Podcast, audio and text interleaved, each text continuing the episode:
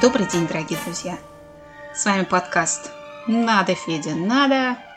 И мы с вами говорим о наших любимых советских фильмах. И сегодня мы поговорим про советский фильм, который запретили из-за крупного международного скандала. Его поставил режиссер Леонид Кавнихидзе. Называется этот фильм «31 июня». И вполне можно считать 31 июня первым советским музыкальным фэнтези. Вообще режиссер Леонид Кавнихидзе известен в нашей стране как постановщик ярких, выразительных музыкальных картин. Но начинал карьеру он как режиссер фильмов драматических. В 1968 году он снял довольно серьезную драматичную научную ленту про татарского поэта Мусу Джалиля «Моабитская тетрадь». Потом он выпустил фильм по роману Алексея Толстого «Гиперболоид инженера Гарина», который назывался «Крах инженера Гарина». И сегодня «Крах инженера Гарина» — это классика отечественной кинофантастики. А вот потом Квинхидзе переключился на музыкальные ленты. Сначала появилась «Соломенная шляпка», потом «Небесные ласточки». И эти фильмы публике очень понравились. И Квинхидзе решил остановиться именно на этом направлении. В 1978 году он замахнулся на новый проект, который который получил название 31 июня. Это должна была быть сказка, красивая, музыкальная, фантастическая сказка для взрослых. Написать сценарий взялась сценарист Нина Фомина. В качестве литературной основы она использовала роман Джона Присли, британского писателя, но довольно сильно его переделала, ввела много новых элементов, ей помогал сам Леонид Квинихидзе, и от первоосновы там мало что осталось. Ну и сам Квинихидзе взялся фильм снимать. Когда он начал проводить пробы, то отчетливо понял, что в фильме, музыкальном фильме, обязательно должны сниматься актеры поющие, при этом это должны быть актеры еще и танцующие. Одной из первых претенденток на главную роль принцессы Мелисенты была певица Ирина Понаровская. В то время Ирина Понаровская была очень популярна, ее очень любили, хорошо знали. Ну и есть и личный аспект. В то время у Квинихидзе и Понаровской был роман. Леонид предложил возлюбленной сыграть главную роль, но Ирина сказала, что она согласится при условии, что озвучивать она будет не только принцессу Мелисенту, но и исполнит вокальные партии за всех остальных героинь в фильме. Квинихидзе возлюбленный отказать не смог,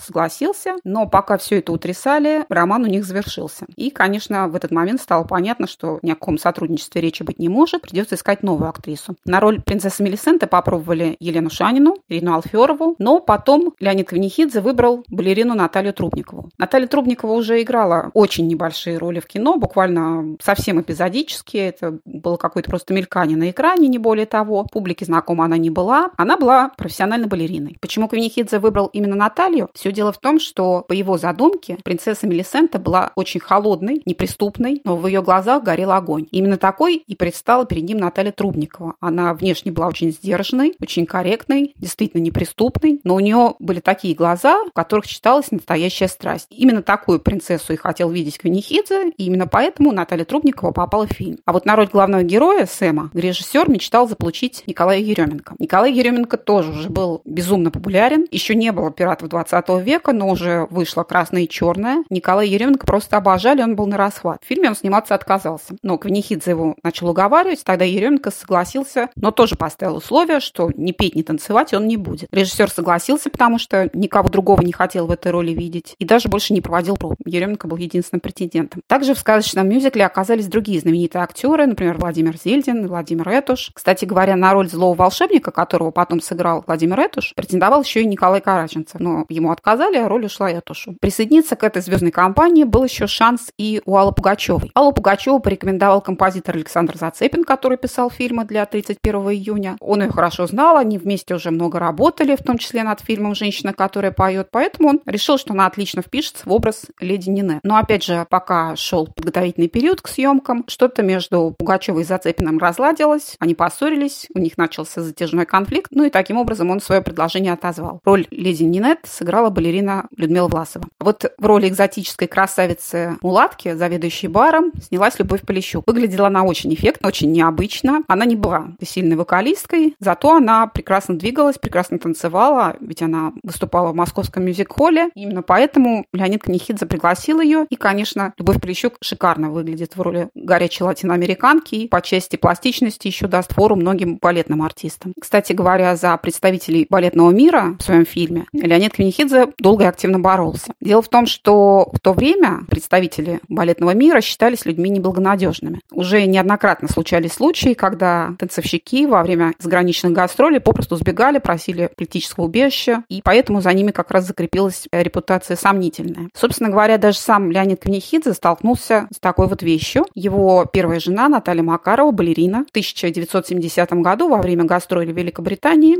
просто осталась в стране, попросив политического убежища. Тем не менее, Леонид Квинихидзе на всю жизнь сохранил любовь к балету, любовь к балетному миру, и он убеждал худсовет, что в его фильме должны появиться танцовщики, и таким образом попали в кино и Наталья Трубникова, и Людмила Власова, и Александр Годунов, супруг Людмилы Власовой и танцовщик, выступавший на сцене Большого театра. Но утвердив балетных актеров, людей, которые прекрасно двигались, были очень изящны, были очень артистичны, Квинихидзе столкнулся с другой проблемой. Поскольку он снимал не просто сказку, а сказку музыкальную, ему необходимо было, чтобы актеры пели. Но танцовщики петь не могли, поэтому понадобилось искать певцов и певиц. И таким образом в фильм попали уже довольно популярные, довольно известные и востребованные Лариса Долина, Жанна Рождественская и Татьяна Анциферова. Вот Татьяна Анциферова была на тот момент певицей неизвестной, провинциальной. О ней вообще мало кто слышал. С э, Квинихидзе она познакомилась довольно случайным образом. Но, тем не менее, именно после этого фильма ее карьера начала набирать обороты. Специально для съемок 31 июня мюзикла «Фэнтези» на Мосфильме построили внушительного размера декорации. Это был средневековый замок практически в натуральную величину. При этом декорации действительно были очень большими, что для съемочной группы создавало определенные удобства. Киношники могли не просто менять антураж в каком-то помещении ради съемок новых сцен, а просто переходили из одного помещения в другое. Таким образом полностью менялась окружающая обстановка. Тут надо вспомнить любопытную подробность. Параллельно с 31 июня в соседнем павильоне снимали фильм «Обыкновенное чудо». Так вот, корона, которую в 31 июня носит Владимир Зельдин, периодически переходила на соседнюю площадку, и там ее примерял Евгений Леонов, который играл короля в «Обыкновенном чуде». И если сравнить два фильма, то, конечно, нельзя не заметить, что корона одна и та же. Единственное, что Владимир Зельдин ее надевает острыми кончиками вверх, а Евгений Леонов носит ее острыми кончиками вниз. Премьера фильма 31 июня прошла в новогоднюю ночь. Новогоднюю ночь 1979 года, как, наверное, и должна быть представлена сказка в самый сказочный день года. Публике лента очень понравилась. Особенно понравились песни, которые тут же, практически с премьеры, стали жить собственной жизнью. Заглавная композиция «Ищу тебя», все ее, наверное, слышали. Она и по сей день очень популярная, звучит регулярно с эстрады, а уж участники всевозможных музыкальных конкурсов просто считают себя обязанными использовать композицию 31 июня в своих выступлениях. Тогда, в эту новогоднюю ночь, когда зрители с удовольствием смотрели сказку для взрослых, никто не мог предположить, что фильм ждет очень сложная судьба. И по странному стечению обстоятельств виноватым в этом оказались те самые балетные, за которых так боролся Леонид Квинихидзе. Точнее, один балетный, это был Александр Годунов, танцовщик, который снялся в фильме. В августе 1979 года Большой театр был на гастролях в США. В составе труппы был также Александр Годунов и его супруга Людмила Власова. И во время этих гастролей Годунов принял решение остаться в Америке. Просил политического убежища. Из-за этого разразился крупный международный скандал. Это был настоящий конфликт, который решали несколько дней. Разрешиться он сумел только благодаря вмешательству генсека Леонида Брежнева и президента США Джимми Картера. Но, конечно, после такого вызывающего ЧП музыкальная сказка была обречена. Ее тут же отправили в запасники, ни о каких дополнительных показах речи вообще не шло. Кроме того, кинематографистам негласно запретили снимать танцовщиков